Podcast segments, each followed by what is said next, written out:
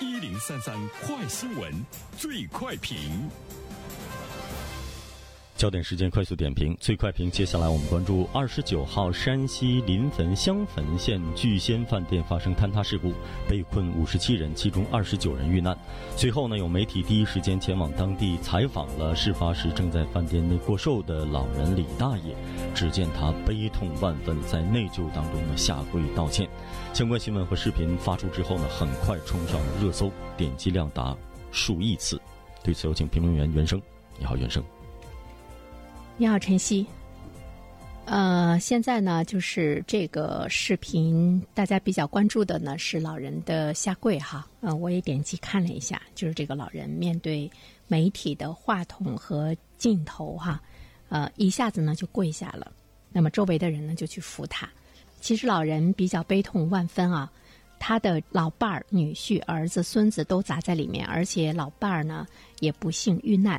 同时呢，遇难的人里面还有五六个孩子啊，他不知道怎么去面对呢这群孩子的家长，所以说老人特别愧疚。这家媒体他去采访老人，到底是出于一种什么样的原因和这个想法？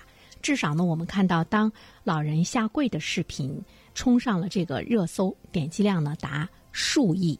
但是我们看到的是网友的这个愤怒啊，指责呃这家媒体把老人下跪的这个视频呢传上，所以这里面我们会看到呢，呃一个媒体它在这个报道中已经是违背了一种社会的共识，就是你一下子站到了这个受众的对立面。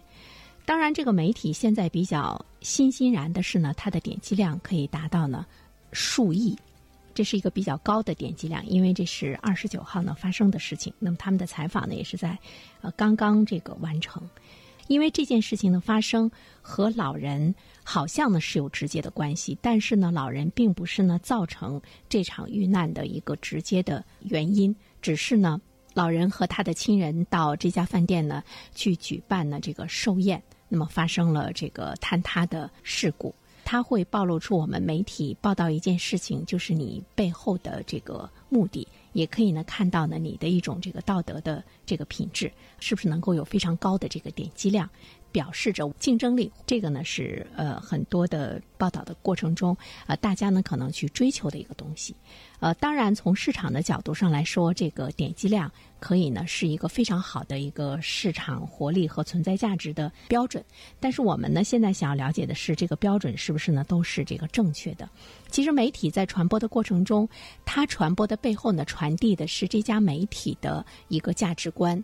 呃，这家媒体的呃一种呢，这个传播的这个价值力，还有它更多的呢是对受众的公众的一个引导的作用。但是我们现在看到的呢是这样的一个报道，它呢是违背了社会公识，因为它呃受到了这个网友的谴责。最后一点呢，我们想说的是，古人经常说“文如其人，字如其人”哈。讲的就是见微知著，以观长远。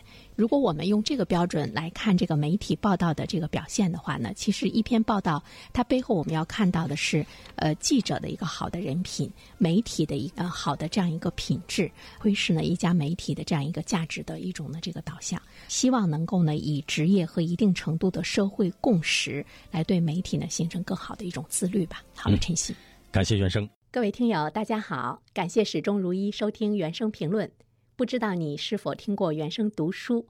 最近呢，上线了一本书《终身成长》，非常期待着你可以听到它。《终身成长》这本书很有名气啊，它坐镇亚马逊心理类畅销榜已经有十年的时间。这本书呢，是向我们讲述思维模式会对我们的行为方式产生深远的影响，可以决定我们成为什么样的人。